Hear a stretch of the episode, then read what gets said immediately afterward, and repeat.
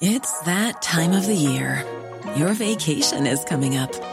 You can already hear the beach waves, feel the warm breeze, relax, and think about work. You really, really want it all to work out while you're away. Monday.com gives you and the team that peace of mind. When all work is on one platform and everyone's in sync, things just flow wherever you are. Tap the banner to go to Monday.com.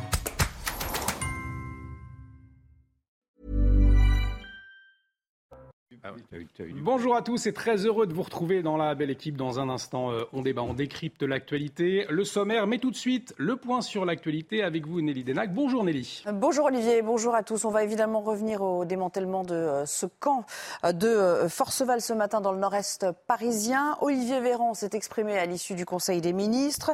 Il insiste sur l'importance désormais d'éloigner dealers et consommateurs de crack. Je vous propose d'écouter le porte-parole du gouvernement. On ne va pas supprimer la consommation de crack, hélas, en démantelant un camp. Personne ne dit, personne ne dit cela. En revanche, on sait que l'un des facteurs précipitants de la consommation et de l'hyperconsommation et de l'insécurité publique qui va avec en matière de crack, c'est la promiscuité entre les vendeurs et les consommateurs. Et lorsque s'installent des campements dans lesquels vont les vendeurs et dans lesquels sont installés les consommateurs, c'est quelque chose qui est inflationniste. Donc, casser cette dynamique en, supprimant des campements, en éloignant un certain nombre de consommateurs de crack, en proposant des structures de soins médico-sociales à des consommateurs qui ont besoin d'aide pour les impliquer dans une logique de sevrage. Ça, c'est une politique qui est efficace. Et on va retrouver sans plus tarder Régine Delfour qui se trouve précisément dans le 19e arrondissement. Rebonjour Régine, l'opération est désormais euh, terminée. Euh, on imagine une forme de soulagement chez euh, les riverains qui s'interrogent néanmoins sur la pérennité de cette opération.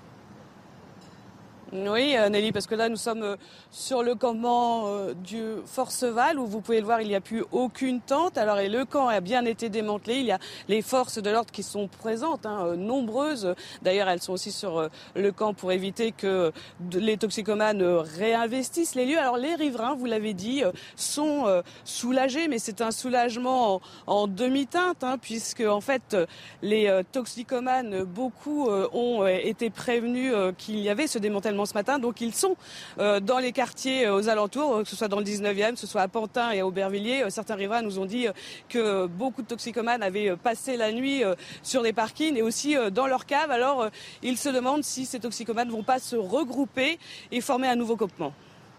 Merci beaucoup, Régine, pour ce point de situation. À la page console, la SNCF pourrait répercuter sur ces billets la hausse des coûts de l'énergie. Bonjour, Eric de Maten.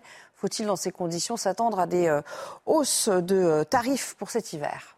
Alors, d'après nos informations, euh, c'est au gouvernement de trancher, hein, d'arbitrer. Ça, on a eu l'information. Hausse des prix, oui, ça, il y en aura. C'est sûr que les billets vont augmenter. Jean-Pierre Farandou, le patron de la SNCF, l'avait d'ailleurs reconnu il y a quelques semaines euh, lorsque nous l'avions interviewé. Ce que l'on sait, c'est que la SNCF est le plus gros consommateur d'énergie en France. Hein. Le surcoût aujourd'hui est évalué à un milliard et demi. C'est ce qu'il a dit devant le Sénat, le patron de la SNCF. Alors, bien sûr, ce ne sera pas répercuté à 100%, mais il y aura des hausses sans doute autour de l'inflation, 5 ou 6%, mais ça n'est pas encore décidé. Mais devant cela, eh bien, ce matin, il y a eu une ruée sur l'achat des billets euh, de train SNCF, euh, à tel point qu'il y a eu un bug. Hein, ça ne marchait plus le système. Je vais vous dire un chiffre 100 000 connexions à la minute ce matin à 9 h et 30 billets vendus à la seconde. Alors ces bugs ont peu à peu disparu. Les choses sont rentrées dans l'ordre dans la matinée. Merci Eric. Et à tout à l'heure pour euh, la chronique éco de 15h30. Notre reportage du jour nous conduit à Marseille pour une vente aux enchères assez particulière. 210 objets de luxe sont proposés à la vente. Jusqu'ici tout va bien, sauf qu'ils ont tous appartenu à des euh, délinquants. Ce sont des ventes que l'État réalise 4 à 5 fois par an tout de même. Récit Stéphanie Rouquier. Dans la salle d'exposition, chaque objet trouve sa place. Les biens les plus précieux restent au coffre jusqu'au dernier moment. Nous avons une petite cinquantaine de montres, dont beaucoup de Rolex dans un état exceptionnel. Nous avons euh, le lot numéro un qui est une, Rolex euh, Pepsi qui, euh, qui attire toutes les convoitises. Cet après-midi, à Marseille, plus de 200 biens sont proposés lors de cette vente aux enchères exceptionnelle. Des véhicules de prestige, des bijoux, des pièces d'or, des diamants. Ces produits ont tous été saisis. Ils appartenaient à des délinquants. Il y a du trafic de stupes, mais il y a toutes sortes d'infractions, euh, des malversations euh, euh, de, sociétés, de, de dirigeants. et chaque région a sa spécificité. À Marseille, les trafiquants de drogue investissent principalement dans des Rolex ou des sacs Vuitton. À Montpellier, ils préfèrent les véhicules de luxe. L'an dernier, l'État a récolté 18 millions d'euros avec de telles ventes, une somme qui finance des actions de lutte contre les trafics.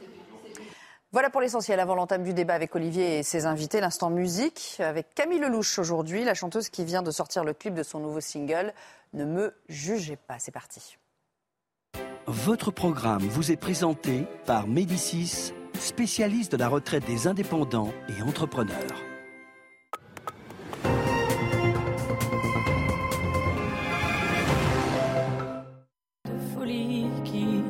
Abîme mes nuits, vos regards sur moi, vous qui me jugez vite, vous qui ne me connaissez pas, même si vous dites que oui.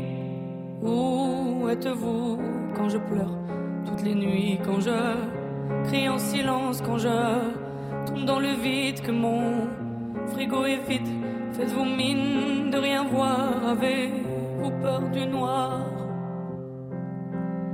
Me jugez pas. C'est trop facile quand on ne sait pas.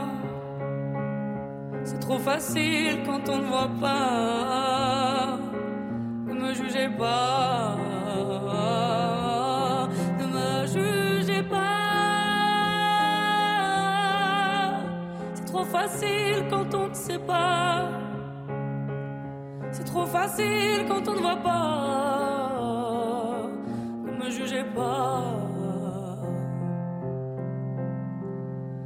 Mes éclats de rire, mes blagues continuent. C'était votre programme avec Médicis, spécialiste de la retraite des indépendants et entrepreneurs. Et de retour sur le plateau de la belle équipe, on va débattre, on va décrypter l'actualité, à commencer par ce démantèlement euh, de ce camp où des dizaines de consommateurs de crack porte de la Villette ce matin à Paris. On va parler également des 50 ans euh, du Rassemblement national. On s'intéressera aussi à la cause animale alors que la Cour d'appel de Toulouse se dote d'un pôle environnement et maltraitance euh, animale. On reviendra aussi sur cette femme tuée à Grenoble. Hein. Elle se trouvait à bord d'une voiture où l'autre occupant a chargé des tirs avec des policiers après un refus d'obtempérer la situation en Ukraine. Également, pour en parler, Yvan Rioufol. Bonjour Yvan. Bonjour. À vos côtés, Éric Revel. Bonjour. Bonjour Éric. Sandra Buisson, bonjour. Bonjour. Bonjour Gérard Leclerc. Bonjour. Jean-Claude Dacier euh, à vos côtés. On va commencer hein, avec ce démantèlement donc de Convey, des dizaines de consommateurs, porte de la Villette. Un démantèlement euh, ce matin, donc un an après son installation. Un sujet de Geoffroy Defebvre, on en parle après. Dès l'aube, le campement de Cracker Square Forceval de la Porte de la Villette dans le 19e arrondissement de Paris est quadrillé par un millier de CRS et gendarmes. Son démantèlement est imminent. Cet habitant est soulagé. Ça peut être une bonne nouvelle, mais on attend le résultat. Est-ce vrai ou pas, l'évacuation totale ou pas? Présent sur place, Laurent Nouniès, le préfet de police de Paris, avait promis fin septembre de fermer cette scène ouverte de consommation de crack. La centaine de squatteurs a été évacuée par les forces de l'ordre. Les toxicomanes seront orientés vers des hébergements avec suivi médico-social et les étrangers en situation irrégulière placés en centre de rétention administrative en vue d'une expulsion. Le service de propreté de la ville de Paris a ensuite procédé au démantèlement du camp à l'aide d'une tractopelle et de plusieurs camions bennes. La maire d'Aubervilliers envisage déjà le futur. On souhaite être euh, associé au plan CRAC pour que des solutions euh, pérennes soient trouvées, mais évidemment, euh, c'est une première étape et une source de satisfaction. Le ministère de l'Intérieur a assuré que toute tentative de reconstitution d'un camp sera évacuée. Alors Sandra Buisson, effectivement, vous avez suivi de très près ce démantèlement. On a vu euh, 1000 policiers, hein, beaucoup de forces de l'ordre, euh, grosse opération finalement. Mais maintenant, c'est l'avenir. On s'interroge aussi pour ces consommateurs, puisque le crack, c'est une drogue hyper addictive et donc maintenant il va falloir un suivi pour ces gens-là. Oui, alors il y a euh, pour les euh, consommateurs qui ont été euh, donc évacués ce matin la possibilité d'avoir accès à un hébergement proposé par la région Île-de-France, enfin par la préfecture de, de région, avec un suivi médico-social, avec aussi parfois la possibilité d'accéder à une unité de soins. La PHP, donc l'assistance publique hôpitaux de Paris, avait été sollicitée en amont pour prévoir des lits d'hospitalisation si besoin. Et effectivement, vous le disiez, c'est une drogue déjà très peu chère, 5 euros la dose, et puis très addictive. On est euh, il y a une addiction quasi dès la première dose. Ça provoque aussi très rapidement une désocialisation chez les consommateurs qui deviennent l'ombre d'eux-mêmes. Pour beaucoup, ils ne vivent plus que pour se procurer la dose suivante. L'autre difficulté, c'est que le sevrage est très difficile parce qu'il n'y a pas de produit de substitution. C'est pour ça que cette prise en charge sanitaire, elle est très compliquée. Il faut savoir que les consommateurs sont parfois tellement dépendants qu'ils en viennent à protéger le dealer quand la police intervient dans le camp pour les arrêter parce que eux, leur obsession, c'est de pouvoir avoir la dose d'après. Certains acceptent même d'héberger ce qu'on appelle le cuisinier, le fabricant euh, du crack contre des doses euh, gratuites. Et puis on en voit aussi euh, parfois errer la tête vers le bas parce qu'en fait, on les appelle les picoreurs. Ils, sont à la recherche du moindre résidu de crack qu'ils peuvent trouver par terre et qui pourrait constituer un, soupçon de dose pour eux. Alors effectivement, Jean-Claude, maintenant des, interrogations pour l'avenir. Il s'agit d'une opération inédite, hein. c'est ce que nous dit Gérald Darmanin dans un tweet. il parle d'un moment important pour l'ordre public rétabli à Paris. Mais cela fait un an que ça dure malgré ces nombreuses, au moins, malgré ces nombreuses alertes de, riverains, on s'interroge pourquoi autant, de temps? Bon, Sandra a, tout dit, ou presque excellemment, mais euh, moi j'ajouterais juste un petit commentaire en un mot, enfin. Et je pense que pour une fois, les médias ont été utiles, enfin pour une fois ça leur arrive, c'est finalement assez souvent.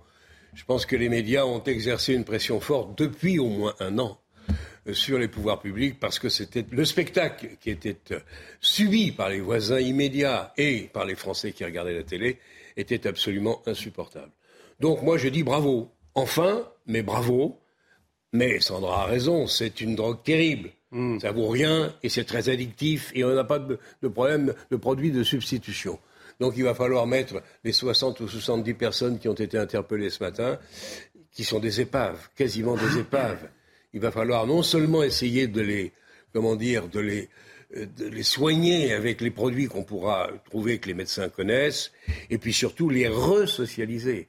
Ça va être quelque chose de très difficile. Il y en a eu aussi, j'ai entendu, euh, un certain nombre, je ne sais pas combien, qui étaient dans des centres fermés, qui sont probablement ceux-là identifiés et qu'on va essayer d'expulser dans les semaines, dans les mois qui viennent.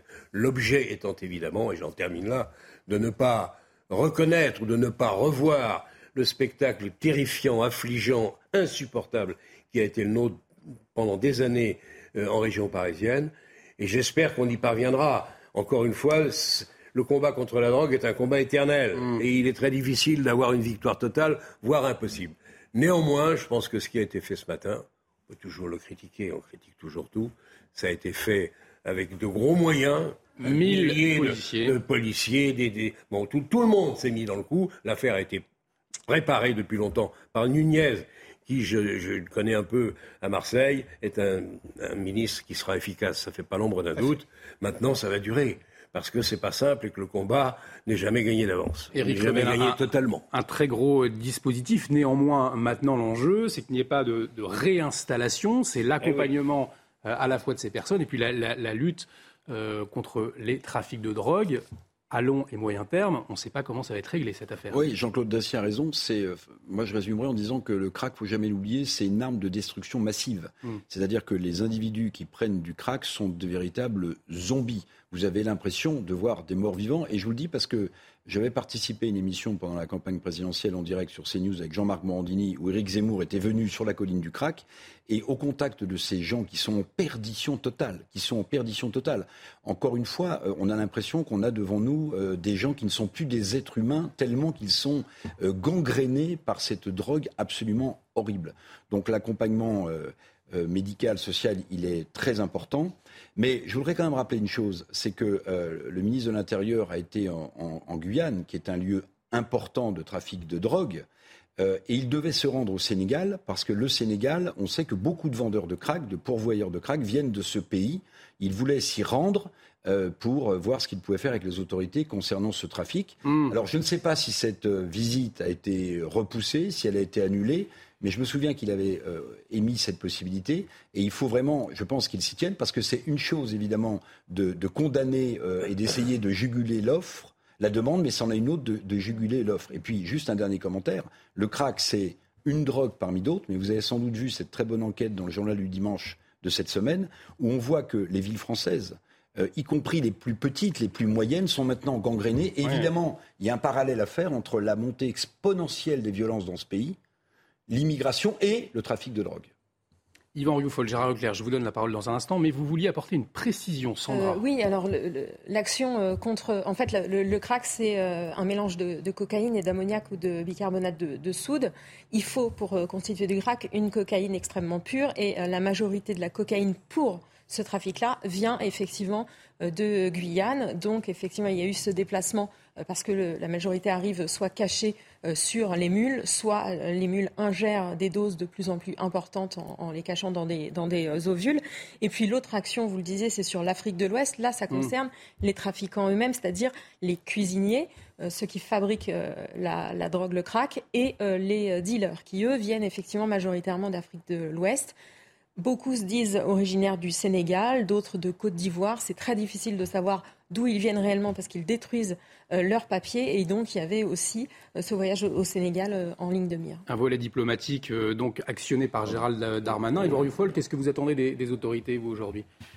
Peut-être une prise de conscience. Je trouve que ça révèle deux choses que l'on connaît plus politiques dans le fond. C'est d'abord une sorte de laisser-faire de l'État vis-à-vis de ces, de ces mouvements d'insécurité très généralisés. Un laisser-faire, une sorte de, de, de, de, bras, de, de, position de bras ballants que l'on voit apparaître chez les pouvoirs publics depuis maintenant 20 ans, parce que ça fait très longtemps que le crack est apparu.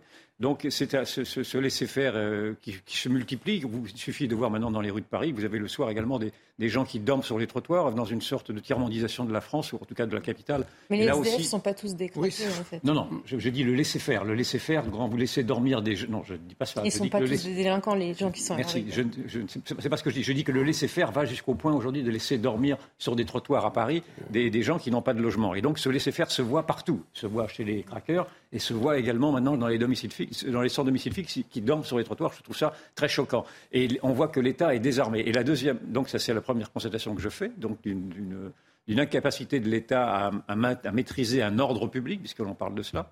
Et puis la deuxième, euh, la deuxième constatation que je fais, c'est que le, le, gouvernement, oui, réagit parce qu'il y a une irritation de l'opinion. Le gouvernement suit l'opinion. Euh, cette décision a été prise parce qu'il y a eu des manifestations encore récemment de la part des riverains qui n'en pouvaient plus naturellement de voir l'inefficacité des pouvoirs publics. Et donc c'est l'opinion aujourd'hui qui dicte le, calendrier, si je puis dire, des hommes politiques qui sont si peu inspirés qu'ils n'arrivent même plus à prendre l'initiative. Gérard Leclerc, vous, vous, vous partagez ce constat de, de, de, cette démission de l'État et l'irritation de l'opinion font quelque chose, fait que cela peut donner un cocktail détonnant. Il a mis longtemps avant de suivre l'opinion, parce que ça fait un bon moment que l'opinion, notamment dans le nord-est parisien, se plaignait de ça.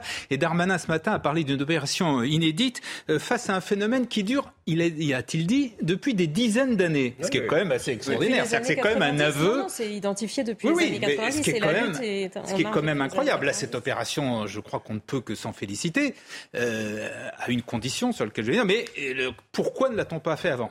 Quant à l'opération elle-même, moi, j'attends le jour, le jour euh, à partir de demain. quoi. Est-ce que oui ou non? Parce que là, on a mis la main sur 70 euh, euh, crackers. Mais ils sont, d'après ce qu'on, les chiffres qui circulent, sont environ 400.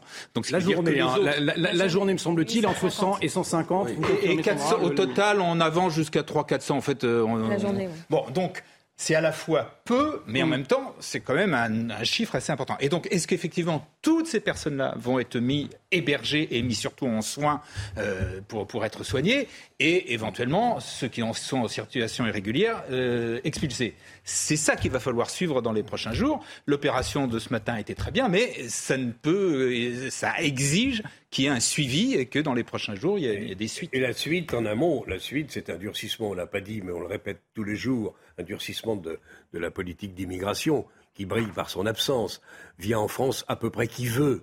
Donc c'est quand même aussi par là on est, euh, je ne sais plus si on est à la conclusion ou au début d'un phénomène qui est devenu insupportable. En tout cas, il faudrait qu'une vraie politique de l'immigration s'installe enfin dans ce pays. Parce qu'effectivement, Yvan, il y a les personnes en situation irrégulière, hein, les étrangers qui auront été interpellés euh, cette nuit, vont être placés en centre de, rétention administrative en, vue de leur expulsion.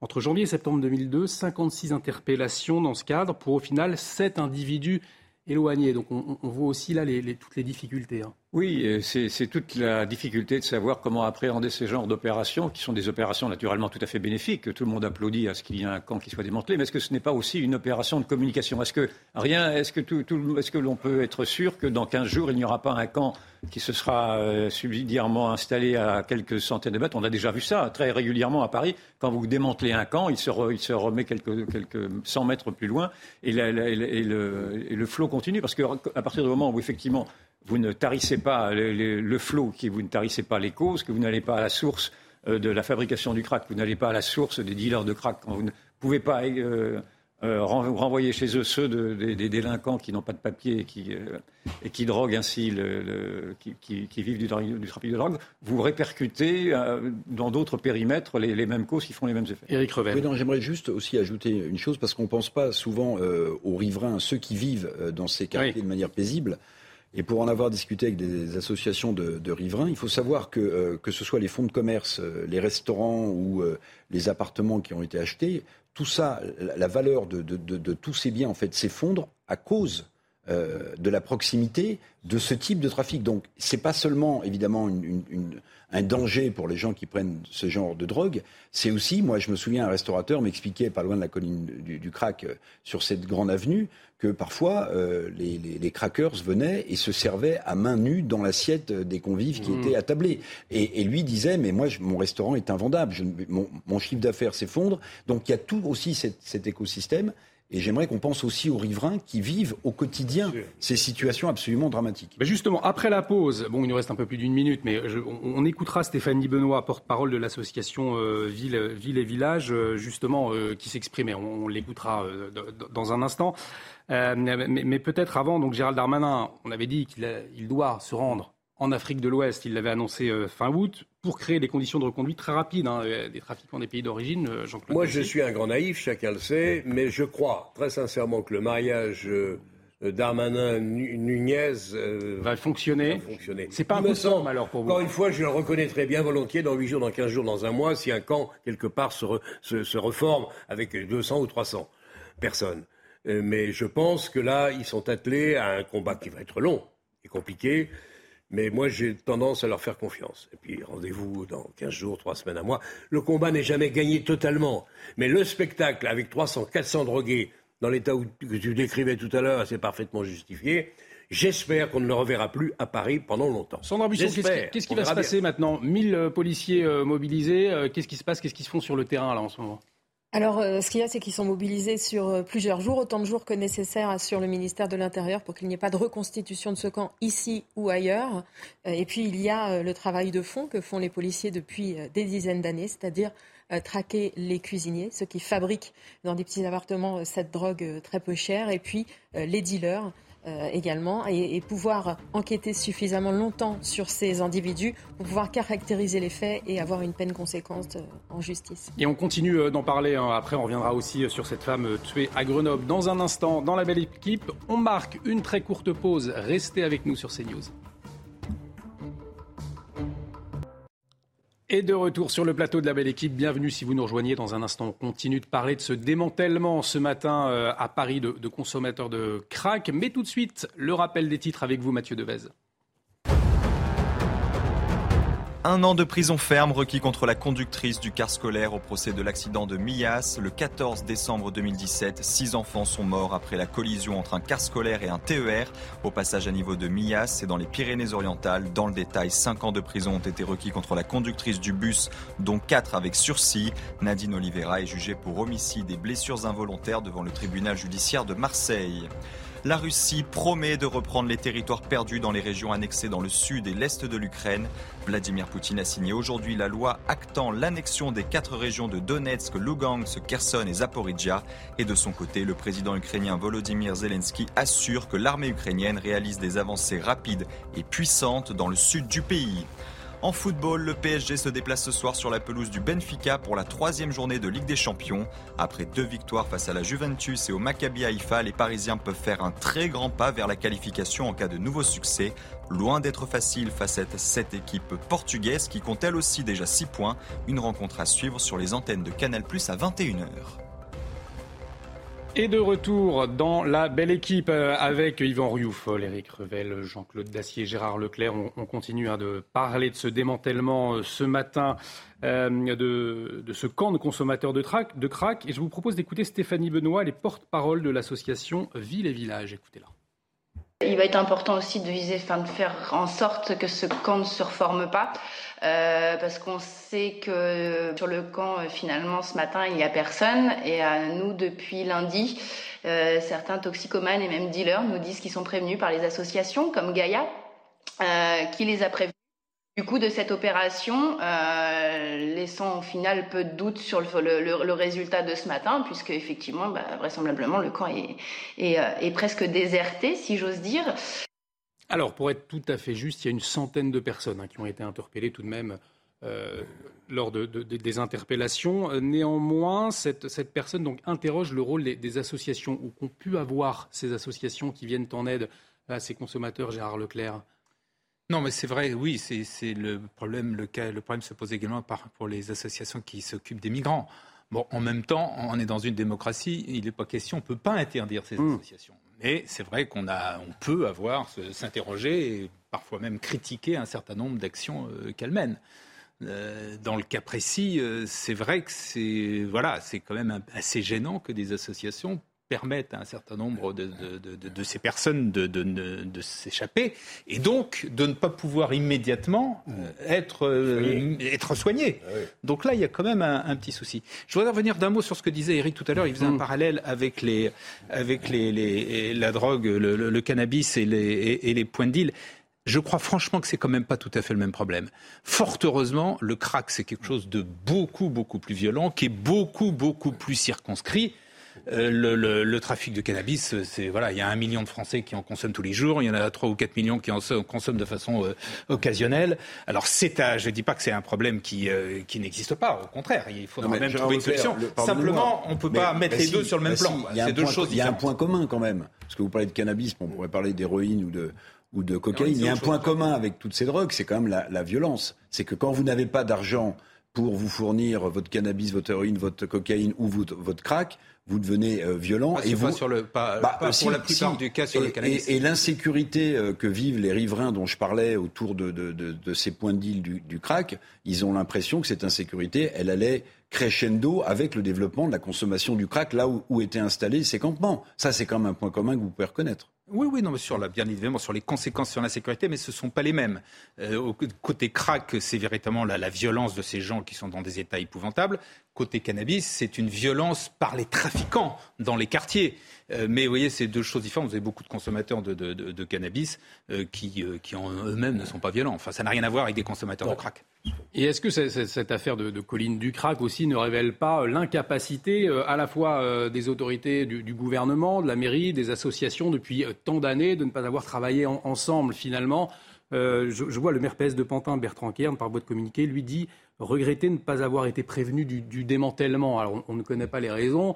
Euh, voilà, en tout cas, il l'a dit. Mais est-ce qu'il n'y a, pas un manque de il n'y a pas eu ou il n'y a pas un manque de coordination des autorités?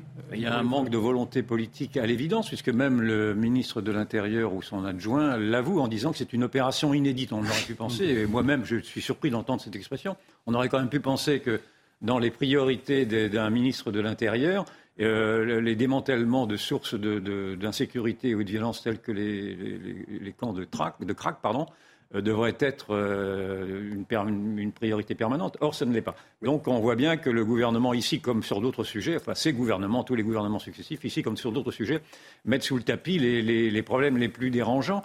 Et ce que je vois toujours aussi apparaître, c'est cette inversion des valeurs qui fait que, dans le fond, vous avez toujours une tendance à vouloir protéger le délinquant plutôt que la victime. En l'occurrence, de vouloir protéger les consommateurs ou les fabricants de crack par les associations qui, pro-migrants qui sont là pour les prévenir et qu'on on écoute que très difficilement les riverains qui, eux, mais ça a été dit, qui, eux, supportent au jour le jour les conséquences de, ces trafics-là. Et ces riverains-là sont obligés de descendre dans la rue maintenant pour se faire entendre. Donc vous imaginez bien l'état d'irritation d'une opinion qui ne peut pas se faire entendre autrement qu'en hurlant, et en hurlant de plus en plus fort. vous avez peut-être une, partie, euh, de la réponse euh, à la question que vous posiez tout à l'heure. Pourquoi est-ce que certains édiles, certains maires n'ont pas été prévenus? Alors je n'accuse personne, mais il y a peut-être une certaine porosité en certaines, avec certaines mairies, certaines associations, et le fait que si vous prévenez 13 en amont, hmm. vous risquez d'avoir un camp vide quand les forces de l'ordre se pointent pour interpeller. C'est peut-être ça la réponse. Opération inédite, en effet au, sens, j'imagine, où il y avait tout le monde ce matin hmm. sur le terrain. On a longtemps dit, mais la mairie, l'Élysée ou le ministère de l'Intérieur ou Matignon se regardent dans le blanc de l'œil et personne ne fait rien. Et là, me semble-t-il, prudemment j'avance, l'idée qu'il y avait tout le monde. La mairie, la santé, le ministère, le Matignon évidemment avec le Darmanin et, et Laurent Nunez, tout le monde s'y est mis avec des résultats que j'espère durables. On va, on, va, parler politique avec les 50 ans du Rassemblement national tout à l'heure, mais encore un, mot sur, la sécurité. Euh, euh, avant, un autre fléau il y a le crack, il y a aussi les refus d'obtempérer. On, en parle beaucoup. Et ce drame à Grenoble, puisqu'une jeune femme de 18 ans est morte cette nuit euh, après une course-poursuite avec des policiers. Cela fait suite à un refus d'obtempérer. Une nouvelle fois, euh, le conducteur en garde à vue, après de multiples infractions, il avait refusé de s'arrêter euh, pour un contrôle de police. C'est ce qu'a dit le procureur de la République de Grenoble. Les policiers ont essuyé de nombreux tirs. Ils ont riposté. On va écouter Yannick Biancheri, c'est le secrétaire départemental à Alliance Police de l'Isère. Les collègues ont décidé de contrôler un, véhicule qui avait un comportement particulier. Donc, euh, pour être clair avec vous, il était arrêté très loin d'un feu, au milieu de la route. Donc, euh, ils ont décidé de le contrôler. Celui-ci, euh, quand il a vu le véhicule de police arriver vers lui, a, a, pris tous les risques pour échapper à la police, à tel point qu'il a tiré en direction de mes collègues à trois reprises, tout en roulant. Mes, collègues ont continué euh, la poursuite. Celui-ci s'est retrouvé dans, une impasse.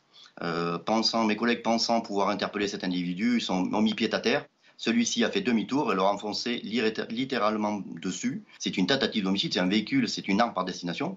Donc pour arrêter cette agression, ils n'ont pas eu d'autre choix que de faire usage de leur arme. Mais cet individu a continué quand même sa route et euh, a percuté un autre véhicule et puis a fini sa route un peu plus loin dans l'avenue. Alors, on en sait un peu plus sur le, suspect, ressortissant marocain en situation irrégulière. Il est sous le coup d'une OQTF. En tout cas, refus d'obtempérer, port d'armes, tir, une femme tuée de 18 ans, tous les mots finalement de, qui minent notre société hein, euh, dans, cette affaire. Comment est-ce qu'on en est euh, arrivé là, Jean-Claude? J'ai lu quelque part, j'espère que ce n'est pas vrai, que les policiers qui ont tiré, qui ont riposté, hmm. seraient en garde à vue.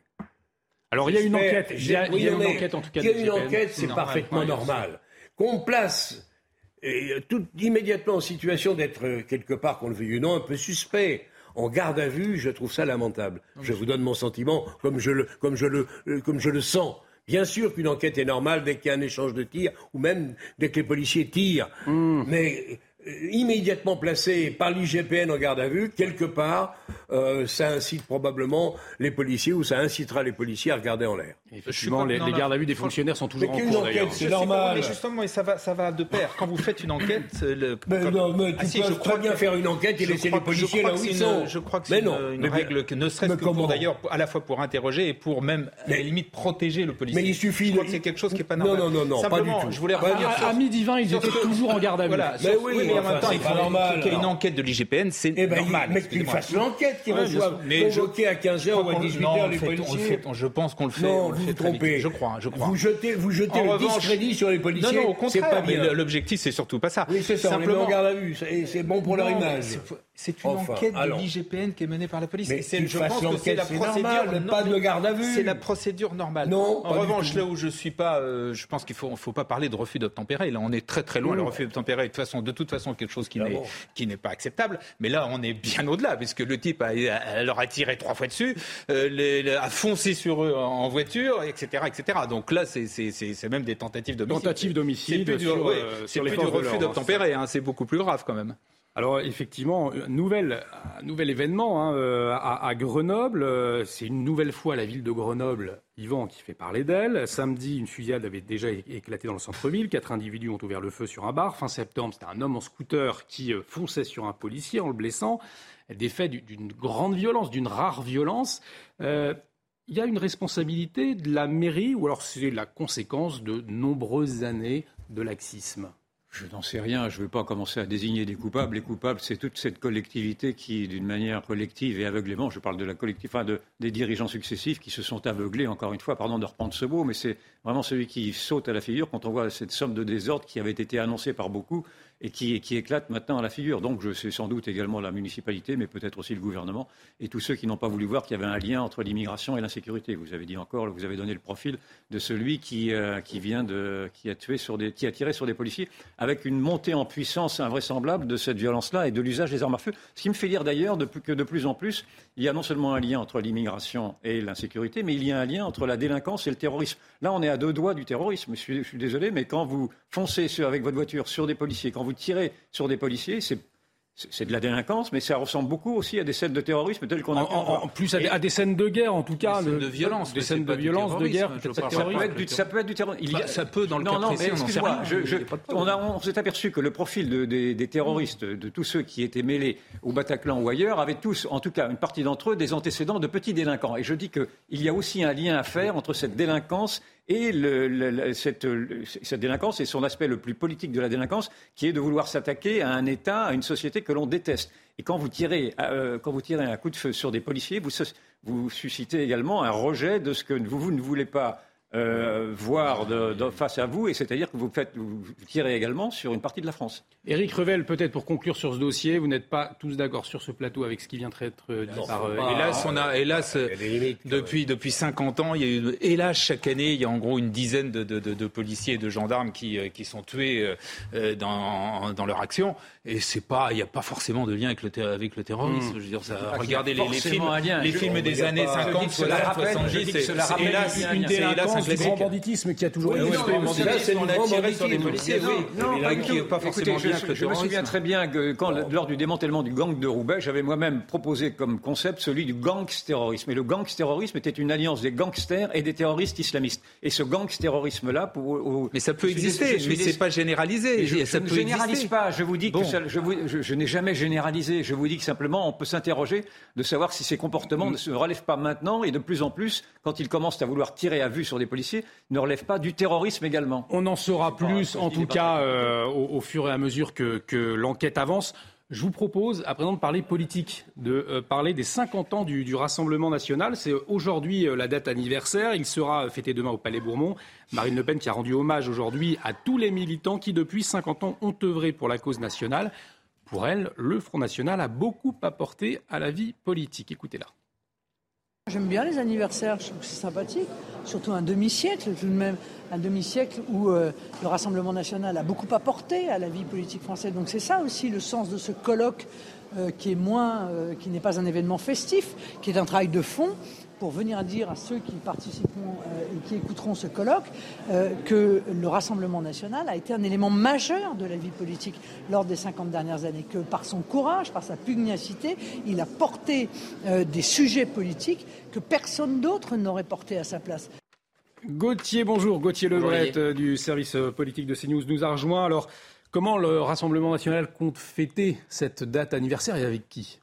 Déjà pas avec Jean-Marie Le Pen, que je vois euh, derrière vous avec euh, Marine Le Pen. Il ne sera pas là, il est persona non grata. Il fera sa garden party de son côté à Montretout. Et demain, effectivement, à l'Assemblée, alors il y a une forme de colloque de 17h euh, à 20h qui va réunir les députés du Rassemblement national, les députés européens. Marine Le Pen qui prendra la parole. Mais il y a une fracture qui s'est faite au moment de l'organisation de cet anniversaire au sein du RN. La jeune génération, menée par Jordan Bardella, qui ne voulait pas célébrer les 50 ans du FN, et la vieille génération, si j'ose dire, représenté par euh, Louis Alliot. Tiens, tiens, ils sont d'ailleurs en train de s'affronter pour le poste de mmh. président du Rassemblement national, qui voulait eh bien, marquer le coup de ses 50 ans. Donc Marine Le Pen, elle a coupé la poire en deux. Elle fait une sorte d'anniversaire demain en forme de colloque en catimini, quasiment. On disait presque aux journalistes, ne venez pas, c'est pas si, si, important. On fait ça dans une petite salle de l'Assemblée euh, nationale. Donc voilà, elle est, effectivement partagée, puisqu'on le rappelle, le, le FN, il y a 50 ans, était donc fondé par Jean-Marie Le Pen, mais aussi par des anciens collaborationnistes. Donc elle veut vraiment prendre ses distances, on le sait, avec toute cette politique de normalisation qu'elle a réussi. Hein. D'ailleurs, il y a une, étude de la Fondation Jean Jaurès qui vient de paraître qui montre que le parti jugé radical par les Français, c'est plus du tout le Rassemblement national, c'est la France insoumise. Donc à la fois, elle continue sa normalisation, qu'elle accélère un peu plus chaque jour, mais elle se retrouve à devoir célébrer les 50, les 50 ans du Front National tout en expliquant que le RN d'aujourd'hui n'a rien à voir avec le Front National d'il y a 50 ans de Jean-Marie Le Pen. Alors autour de cette table, vous avez tous observé hein, cette mutation euh, du Front National vers le Rassemblement national. On entendait Marine Le Pen qui disait que le Front National a beaucoup apporté à la vie euh, politique. Euh, comme observateur, qu'est-ce qu'il a apporté, ce Front National, puis ce Rassemblement national à, la vie politique Éric Revel? Bah, il a apporté. alors, moi, je pense que c'est très important ce que mm. dit Gauthier Lebret, parce qu'évidemment, on voit bien quand même la stratégie politique de, de Marine Le Pen le Front National a été quand même fondé euh, notamment par deux anciens Waffen-SS. Euh, l'antisémitisme à, l'origine du Front National était quand même monnaie courante. Donc elle a, euh, quand elle a décidé d'ailleurs d'exclure son père du parti, on oublie, hein, avant de le transformer en Rassemblement National, elle a, elle a pris un virage à 180 degrés et elle a entamé sa longue marche, j'emploie le terme à dessein, vers une normalisation du Rassemblement national je rappelle quand même qu'après les élections européennes, on avait dit que la stratégie de Marine Le Pen est bonne à mettre euh, à la poubelle. Et en fait, elle a fini par euh, triompher d'une certaine manière dans la normalisation. Je pense que euh, quelqu'un comme Louis Alliot incarne sans doute plus de fidélité à Jean-Marie Le Pen qu'un Bardella qui est plus dans une génération neuve de normalisation. Et puis la grande différence, pardonnez-moi, entre mhm. les deux, me semble-t-il, c'est que Jean-Marie Le Pen, et on se souvient de sa réaction lorsqu'il est au second tour face à Jacques Chirac, il ne voulait sans doute pas du pouvoir. Mm. Alors que Marine Le Pen, dans les sondages, dans sa normalisation, dans son programme économique qui est assez proche d'ailleurs de celui du Parti communiste français des années 80, euh, elle, elle a envie sans doute euh, d'accéder au pouvoir, d'où tout ce travail de normalisation. Donc il y a deux, il y a deux ah, pour moi, il y a, il y a deux je dirais pas deux partis aujourd'hui au, Rassemblement national, mais il y a cette origine dont Marine Le Pen ne veut plus entendre parler, et elle l'a montré en excluant son père. Et puis il y a tout le chemin euh, de progression du Rassemblement national, avec quand même ces 89 députés à l'Assemblée mmh. nationale, qui sont, qu'on soit pour ou contre, qui sont un succès politique pour Marine Le Pen en premier chef. Oui, juste pour vous dire que le nom du colloque demain s'appelle De l'espoir au pouvoir. Donc, bon, ben voilà. Une preuve supplémentaire, effectivement. Jean-Marie Le Pen, c'est une, mémoire encombrante du, Rassemblement national aujourd'hui, euh, Gérard Leclerc Oui, bien évidemment. Mm. Parce que là-dessus, il faut, faut, être clair. Le Front National, le Rassemblement national d'aujourd'hui n'est plus le Front National euh, de 1972 qui à l'époque voulait, entre autres choses, euh, interdire euh, les partis politiques, les syndicats. Il faut, relire ce qu'était le, Front National euh, de l'époque, où Jean-Marie Le Pen était notamment repéré et connu pour les saillies qu'il faisait, notamment les saillies antisémites, etc., etc. Donc de ce point de vue-là, c'est vrai que le parti, le, mouvement a évolué. Cela dit, il reste quand même au Rassemblement national un certain nombre de choses, notamment l'idée de préférence nationale, l'idée euh, de euh, difficulté, enfin l'idée que le droit français serait supérieur au droit européen, une certaine fascination ou mansuétude pour un certain nombre de dictateurs. Donc tout ça fait que malgré les efforts euh, de Marine Le Pen, malgré l'évolution incontestable de ce parti, ça reste un parti qui, notamment par les autres mouvements qui pourraient euh, dits nationalistes à l'étranger, continue souvent, regardez euh, Mélanie en Italie, euh, regardez les, les, les démocrates de, Suède en Suède. C'est-à-dire c'est souvent le Rassemblement national reste quand même mm à distance, tenu à distance par, par, par ces mouvements. que vous venez de mettre sur la table, il y en a un, moi, que je ne peux pas accepter, et, que je, alors que je ne suis pas Rassemblement national, c'est l'idée que la souveraineté européenne serait supérieure à la souveraineté nationale. C'est une différence de construction de l'Europe entre une Europe fédérale et une Europe des nations. On peut être pour une Europe des nations sans appartenir au Rassemblement national. Sur ce, bon, sur plan de l'Europe, elle a sur l'Europe, elle, elle, a beaucoup progressé, mais elle reste quand même. Non, mais elle n'est plus pour la sortie ce qui, explique, ce qui explique, explique, je rappelle qu'au Parlement européen, les députés du Rassemblement national ne sont pas avec la plupart des autres mouvements qui sont, qui seraient, qui logiquement devraient être proches. Ils, rejoignent très largement euh, aujourd'hui. pour l'instant, c'est pas le ce large mouvement populiste qui, qui balaye aujourd'hui toute l'Europe et toute une partie du monde. Regardez ce qui se passe également avec Bolsonaro. Eh Donc tous ceux qui ont voulu enterrer le Front National, tous ceux qui ont voulu enterrer les discours nationaux ou nationalistes voient qu'ils sont démentis par les faits. Et ce qui est intéressant, moi, je, ce que je reproche énormément à Jean-Marie Le Pen, c'est d'avoir fait perdre beaucoup de temps, c'est d'avoir rendu inabordable euh, les, sa propre lucidité, parce que l'on se rend compte aujourd'hui que les discours que porte Le Pen sur la société il y a 30 ans sont, étaient les bons discours. C'était ce qu'il fallait dire. Simplement, il était compliqué d'avoir à le soutenir, parce qu'en effet, il, il, avait parallèlement à cela d'abord un passé sulfureux, en tout cas des amitiés sulfureuses, et il avait des provocations qui faisaient qu'il se, se, contentait de son rôle de paria. Aujourd'hui, en effet, les parias prennent leur revanche. D'ailleurs, je trouve qu'il aurait été plus courageux, quitte à, à, fêter les 50 ans, que le Front National euh, accepte de la présence de Jean-Marie Le Pen, parce que je suis sûr que, je pense aujourd'hui que l'opinion a compris, d'abord s'est détaché euh, de ces de ces extravagances. Et l'opinion a compris qu'à travers Jean-Marie Le Pen, il y avait malgré tout cette lucidité, cette parole dérangeante, ce non politiquement correct qui s'impose et qui balaye tout aujourd'hui. Ce que je vois apparaître et qui est très intéressant,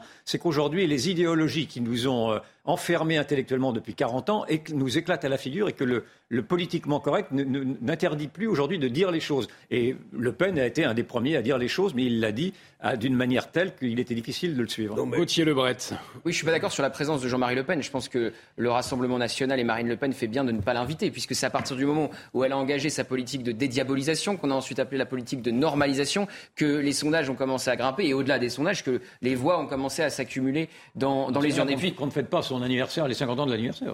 Et Jean-Marie Le Pen, oui, on aurait pu ne pas fêter du tout l'anniversaire. Bah, d'ailleurs, c'était la ligne de, Bardella et de, et de, la jeune garde du RN. Et en plus, Jean-Marie Le Pen, quand vous l'invitez, euh, il y aura effectivement euh, des caméras et des micros. Vous n'êtes jamais sûr qu'il ne dérape pas et qu'il ne vous sorte pas un propos qui fasse ensuite polémique. Donc, elle avait absolument pas intérêt à l'inviter. Les gens sont vaccinés. Hein. Non, mais c'est vrai que Jean-Marie Le Pen ne voulait pas du pouvoir. J'en viens parfois à me demander si ces sorties antisémites, à un point d'une grande violence, n'étaient pas justement décidées et destinées à lui barrer la route une fois pour toutes sur le chemin du pouvoir. Il ne voulait pas. alors il le pensait vraiment Peut-être. C'est tout à fait pas possible. Et c'est même probable. Néanmoins, il aurait pu se retenir s'il avait vraiment voulu du pouvoir. Il nous reste quelques secondes. Juste, ah bah, le problème, simplement, le parti n'est plus le même, en effet, sauf qu'il appartient encore à la famille Le Pen.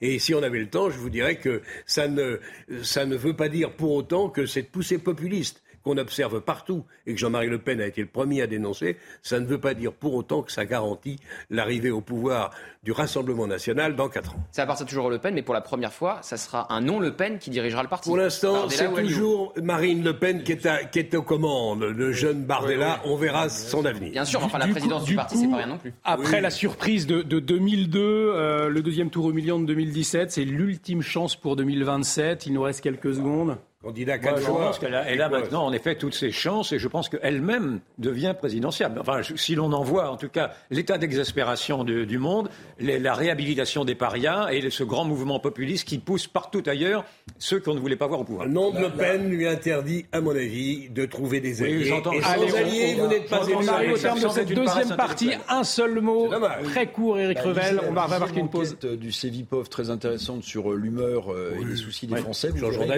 Vous verrez que euh, un nombre croissant de Français est en colère. Alors je ne dis pas que la colère profite aux populistes. On en marre, mais cette enquête, il faut la regarder dans le détail pour répondre à. Très très grande majorité des gens sont en colère. il y a 90% des gens, je crois. Donc on, se pose la question de savoir si les populistes ou euh, le Rassemblement national arriveraient au pouvoir. Regardez cette enquête, comment elle a évolué au fur et à mesure des années. Vous allez voir, c'est spectaculaire. On, on, a pris du retard. On marque une pause. On revient dans un instant. On va parler de la situation en Ukraine, notamment. À tout de suite sur CNews.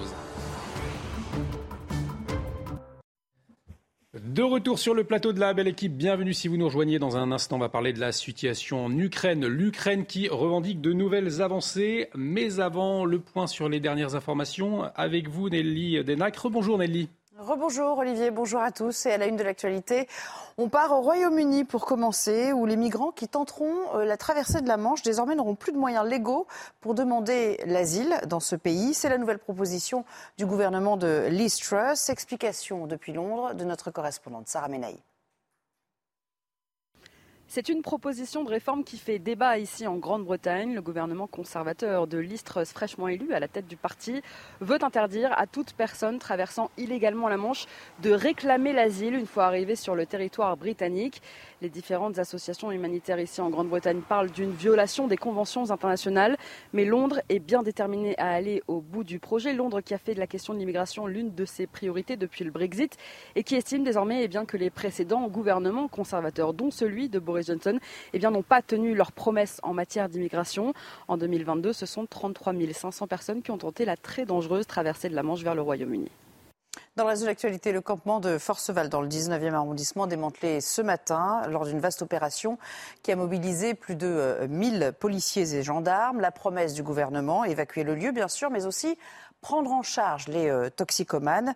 Les riverains restent euh, sceptiques quant à la pérennité de l'opération. Ainsi, Mélinda Bernardo, qui est membre de l'association 93 Anticrac. Je vous propose de l'écouter. Aujourd'hui, on est un peu sceptique là sur cette évacuation parce que effectivement, on n'a pas l'impression que euh, elle soit suivie de tout ce qu'on demandait avec l'évacuation, c'est-à-dire euh, véritablement euh, des solutions qui ont été discutées, envisagées par tous les protagonistes. Et, véritablement une prise en charge et un accompagnement de ces personnes. On a peur que ce soit bis repetita euh, de quelque chose qui dure depuis euh, une dizaine d'années. Euh. Il était aux environs de 2 heures la nuit dernière à Saint-Martin-d'Air lorsqu'une jeune femme de 18 ans est morte après un échange de coups de feu. À l'origine, un refus d'obtempérer. Le conducteur d'une voiture aurait foncé sur des policiers qui ont répliqué par plusieurs coups de feu. Les deux policiers qui ont tiré sont en, garde à vue et l'homme qui était au, volant était sous le coup d'une obligation de, de, quitter le territoire. Explication Yannick Bianchet, secrétaire départemental de l'Alliance Police Nationale de l'air. Les collègues ont décidé de contrôler un, véhicule qui avait un comportement particulier. Donc, euh, pour être clair avec vous, il était arrêté très loin d'un feu, au milieu de la route.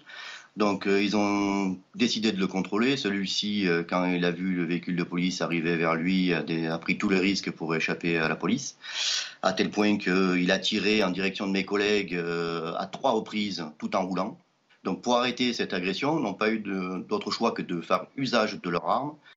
Bruno Le Maire a reçu euh, ce matin à Bercy ceux qu'on appelle les fournisseurs d'énergie pour leur demander de garantir des prix raisonnables et notamment euh, pour euh, les PME. Je vous propose d'écouter le ministre de l'économie.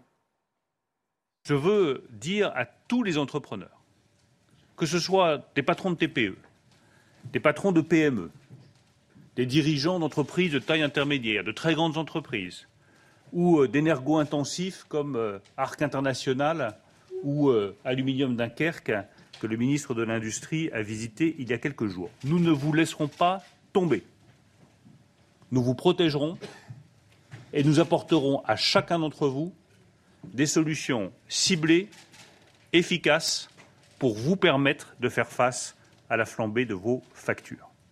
Un point sur le conflit euh, en Ukraine à présent. Volodymyr Zelensky assure euh, avoir reconquis euh, des territoires dans les quatre régions annexées par la Russie la semaine dernière. Moscou promet de les récupérer. Et puis dans le même temps, les États membres de l'Union européenne se sont mis d'accord sur une nouvelle série de sanctions contre la Russie. Enfin, parlons de celles qui ont cours en ce moment. Olivier Véran au Conseil des ministres assurait tout à l'heure qu'elles étaient efficaces. Écoutons-le. Les sanctions à l'encontre de la Russie sont efficaces nous touchons l'économie russe et son fonctionnement général. Le PIB de la Russie est en recul. Et j'en veux pour preuve le fait que Vladimir Poutine n'arrête pas de considérer publiquement que les sanctions sont inutiles, ce qui veut dire que par essence et par définition, elles le sont. Donc nous devons continuer avec cette coopération internationale. C'est indispensable. Voilà pour l'essentiel. Place au, au, débat à nouveau avec vous, Olivier. Merci euh, Nelly, on vous retrouve hein, dans 90 minutes info à 15h30. Euh, merci à vous et on va parler justement, on entendait le porte-parole du gouvernement Olivier Véran s'exprimer sur les sanctions. Je vous le rappelle, l'Union européenne s'est accordée euh, sur de nouvelles sanctions contre Moscou après les annexions de territoires signées par, Vladimir Poutine. Zelensky qui revendique des avancées puissantes de son armée dans le sud. Écoutez-le. Nous avons de bonnes nouvelles sur le plan diplomatique et sur la ligne de front. Tout d'abord, l'armée ukrainienne progresse assez rapidement et puissamment dans le sud de notre pays dans le cadre de l'opération de défense actuelle. Des dizaines de localités ont déjà été libérées du faux référendum russe rien que cette semaine dans les régions de Kherson, Kharkiv, Lugansk et Donetsk. Nos guerriers ne s'arrêtent pas et ce n'est qu'une question de temps avant que nous chassions l'occupant de toutes nos terres. Et Dmitri Peskov, le porte-parole du Kremlin, lui s'est également exprimé. Il pointe du doigt la responsabilité américaine une nouvelle fois. Regardez. Les déclarations du Pentagone selon lesquelles l'Ukraine pourrait utiliser du matériel fourni par les États-Unis pour frapper des cibles en Crimée est une preuve à la fois directe et indirecte que les États-Unis sont impliqués dans ce conflit. Cela crée une situation extrêmement dangereuse.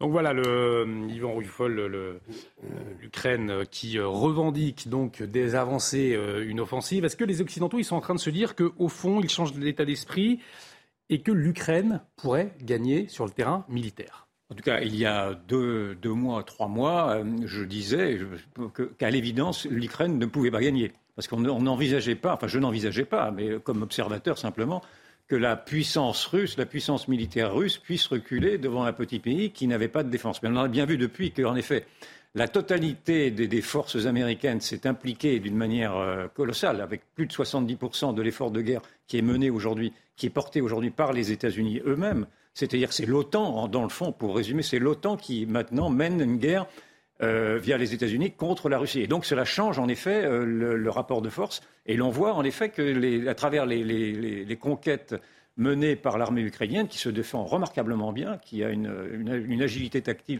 et, un grand courage face à des unités russes qui, a priori, euh, décanillent un peu trop facilement, me semble-t-il, l'hypothèse d'un échec de, la Russie peut être envisagée. Je n'y crois malgré tout pas, parce qu'il ne faut pas oublier malgré tout que la Russie a gagné près de 20% du territoire ukrainien. Elle, occupe, à travers tous ces quatre territoires, 18% du territoire, et donc elle est quand même de facto, pour l'instant, vainqueur, en tout cas. Mais, l'histoire n'est pas écrite. Mais ce que, je vois, en effet, c'est un, et je pense que là, du coup, l'argument russe me semble être valable, même si je ne cautionne pas pour autant je, je, vais évacuer tout de suite les critiques, je ne cautionne pas pour autant mm. la position russe, mais l'analyse de dire que la, Russie s'affronte aujourd'hui aux États-Unis et que la Russie veut s'affronter, à travers les États-Unis, veut s'affronter au monde occidental, me semble être la bonne analyse. Et la dernière chose que je vois également, c'est qu'il faut peut-être se détacher de ce seul conflit. Euh, territorial pour analyser le grand basculement des civilisations. Parce qu'aujourd'hui, on voit que le nouvel ordre mondial est contesté aux États-Unis, il est contesté par la Russie, qui est soutenue par la Chine, qui est soutenue par l'Inde, qui est soutenue par l'Iran, qui est soutenue par tous les anciens, par les pays parias, c'est toujours le réveil des parias dans le fond, et que ce, nouvel équilibre euh, change, change la donne, si je puis dire. Gérard Leclerc, il y a aussi un fait important. Allez-y, répondez, vous vouliez peut-être répondre à, Ceux qui se battent sur le terrain, c'est quand même des Ukrainiens. Bien sûr qu'ils sont aidés, qu'il y a de l'armement, et heureusement, des États-Unis, et d'ailleurs aussi de, certains pays européens, dont, la France. On leur donne des canons, ces armes. Enfin, l'essentiel, c'est les Américains, je suis pas d'accord. Mais ce sont les Ukrainiens qui se battent. Et ce qui se passe est absolument incroyable. Hmm. Personne, euh, même Yvan le disait, personne ne, l'avait imaginé. Euh, d'une part parce qu'ils sont extrêmement motivés, qui sont très bien organisés, face à justement une armée russe qui n'est ni bien organisée, en, en partie d'ailleurs à cause des, sanctions qui leur font quand même beaucoup de mal, ni euh, motivés. Les soldats, les, Russes n'ont pas envie de se battre, se rendent bien compte que cette guerre est totalement absurde, délirante, et ne veulent pas se battre. Donc euh, là, on est dans une situation qui est, quand même tout à fait étonnante, qui est nouvelle par rapport à ce qu'on pouvait imaginer euh, il y a quelque temps. C'est-à-dire qu'on n'imaginait pas effectivement que les Ukrainiens regagneraient aussi facilement, enfin mm. aussi facilement, il ne faut pas dire ça, mais enfin dis-moi, aussi rapidement du terrain, quelques jours après que Poutine ait annexé, c'est-à-dire une partie des territoires que, que, Poutine a annexés il y a, la semaine dernière, ont maintenant été repris par les Ukrainiens. On a en tête le danger de la menace nucléaire justement dans ce contexte-là et Vladimir Poutine qui a signé euh, l'annexion. Alors il faut arrêter de se faire elle, peur a été écartée récemment. C'est pas sérieux. Je pense que la grande surprise de ce conflit à l'heure actuelle, c'est la faiblesse de l'armée euh, mm. russe. J'ai le sentiment, mais je ne suis pas sur place, donc il faut parler prudemment, que les soldats, le contingent en tout cas, je ne parle pas des généraux et de leurs adjoints, on a le sentiment que le contingent se demande ce qu'il vient faire là. Euh, pourquoi se bat-il? L'Ukraine et, la Russie, c'était tout de même des frères. C'était quasiment le même pays. Alors, pas tout à fait, évidemment. Donc on se demande, euh, l'armée russe n'est pas du tout ce que nous, nous pensions, notre génération pensait ce qu'elle était il y a encore quelques années. Alors qu'on fasse peur avec le nucléaire, je veux bien, on sait très bien qu'ils ne tireront pas nucléaire, parce que tirer nucléaire, ce serait encore ajouter au désastre qui est en train de se produire. Alors, au jour d'aujourd'hui, la vérité militaire n'est pas encore totalement écrite. C'est vrai qu'il y a 20%, un peu plus ou un peu moins, de terrain conquis euh, par les Russes. Les Ukrainiens armés par les Américains depuis longtemps, hein, les liens entre l'Ukraine et les États-Unis sont très anciens. Euh, c'est vrai qu'on va voir ce que va donner l'hiver venu, ce que donnera le rapport de force militaire. Pour l'instant, il est en faveur de l'Ukraine. Je ne sais pas ce qui sera euh, passé dans les, semaines ou dans les mois qui viennent. On est parti de toute façon, hélas, euh, avec les conséquences qu'on connaît notamment en Europe. Il n'y a que les Américains qui s'en sortent bien. avec des conséquences économiques et des conséquences lourdes. et que la guerre qui est partie me semble être partie pour longtemps. C'est assez, assez inquiétant. Éric Revel, cette offensive ukrainienne qui gagne du terrain, c'est avant tout une histoire d'hommes, c'est-à-dire des, soldats ultra motivés qui combattent avec leur cœur en face d'hommes qui ne savent pas au fond ce qu'ils font réellement là?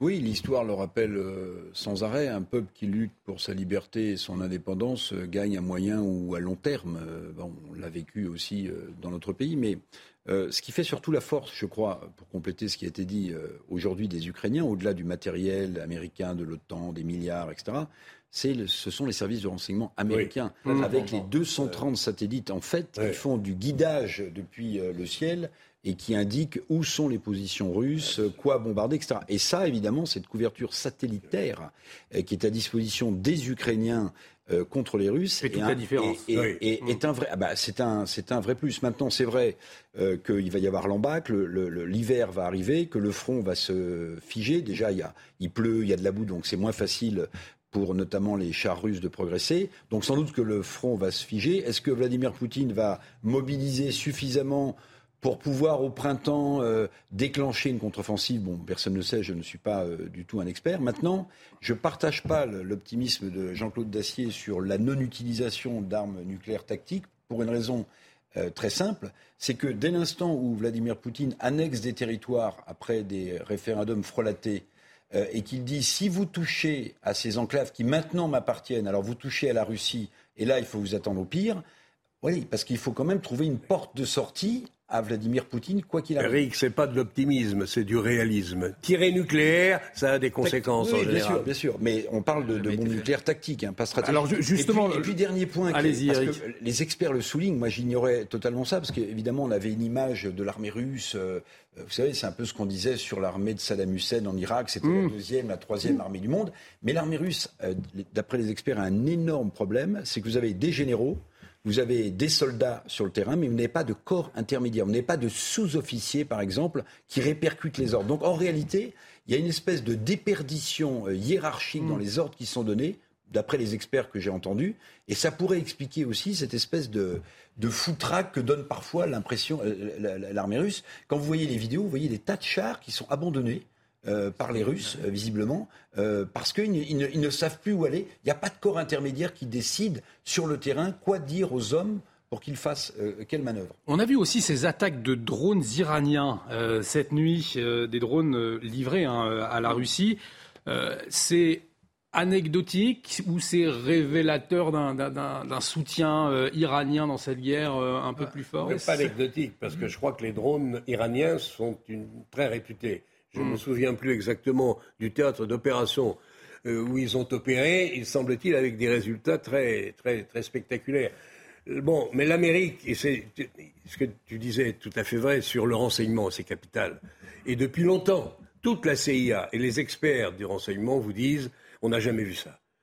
Tout le renseignement américain est mobilisé pour essayer de, de prévenir, d'informer et de dire ce qui se passe sur le terrain. Et les moyens américains sont évidemment considérables, bien supérieurs à ceux des Russes. Ça explique pour partie les, ce qui est hmm. en train de se passer sur, le, sur le, terrain. Un mot supplémentaire, non pas sur les drones iraniens, mais ce que disait Yvan Youfol avec intérêt qu'il faut préciser, c'est que en réalité, quand vous écoutez le discours de Poutine, Poutine hmm. qui stigmatise l'Occident et la décadence de l'Occident, vous voyez qu'en face de cet Occident-là, et ça s'est tenu en Ouzbékistan il y a quelques semaines, il y a eu un grand sommet de Samarkand dont pas beaucoup de médias français ont parlé, où vous avez retrouvé le chinois, l'indien, euh, le hmm. turc.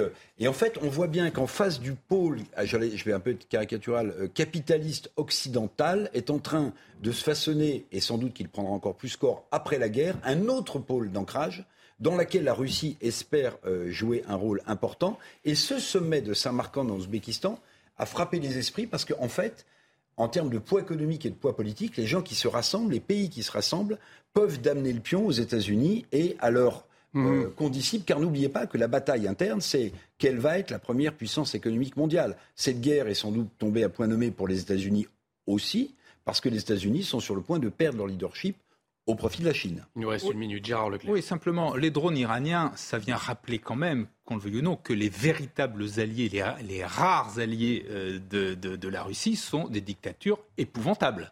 Ah oui, c'est pas des bon, Et deuxièmement, pour ce qui est de, effectivement de la rencontre de, de, Tashkent qui était intéressante, là aussi il faut voir que la Chine, euh, l'Inde, enfin des pays qui ces derniers étaient plutôt du côté de la Russie, en tout cas restaient dans la neutralité, là, quand même, ont pris leur distance. Et au dernier vote euh, au Conseil, aux Nations Unies, la Chine et l'Inde n'ont plus soutenu la Russie. Non, mais ils se sont abstenus. Eh oui, c'est très différent. Mais parce qu'il y a Taïwan pour les Chinois, il y a le Cachemire, il y a le Cachemire pour l'Inde. C'est tout à fait différent. Il y a quand même, sans faire, sans être faire de pro-américanisme, il y a quand même, qu'on le veuille ou non, une, un conflit, une opposition entre les pays euh, démocratiques et les autres. Et, on arrive au terme de cette émission, messieurs. Contre nous, c'est contre les démocraties aussi. Merci, Jean-Claude Dacier.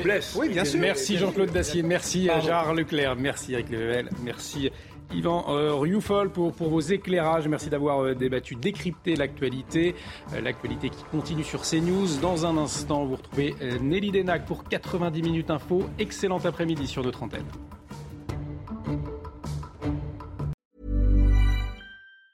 Hi, I'm Daniel, founder of Pretty Litter. Did you know cats tend to hide symptoms of sickness and pain? I learned this the hard way after losing my cat, Gingy. So I created Pretty Litter, a health monitoring litter that helps detect early signs of illness by changing colors, saving you money and potentially your cat's life. Pretty Litter is veterinarian developed, and it's the easiest way to keep tabs on your fur baby's health right at home. Go to prettylitter.com and use code ACAST for 20% off your first order and a free cat toy. Terms and conditions apply. See site for details.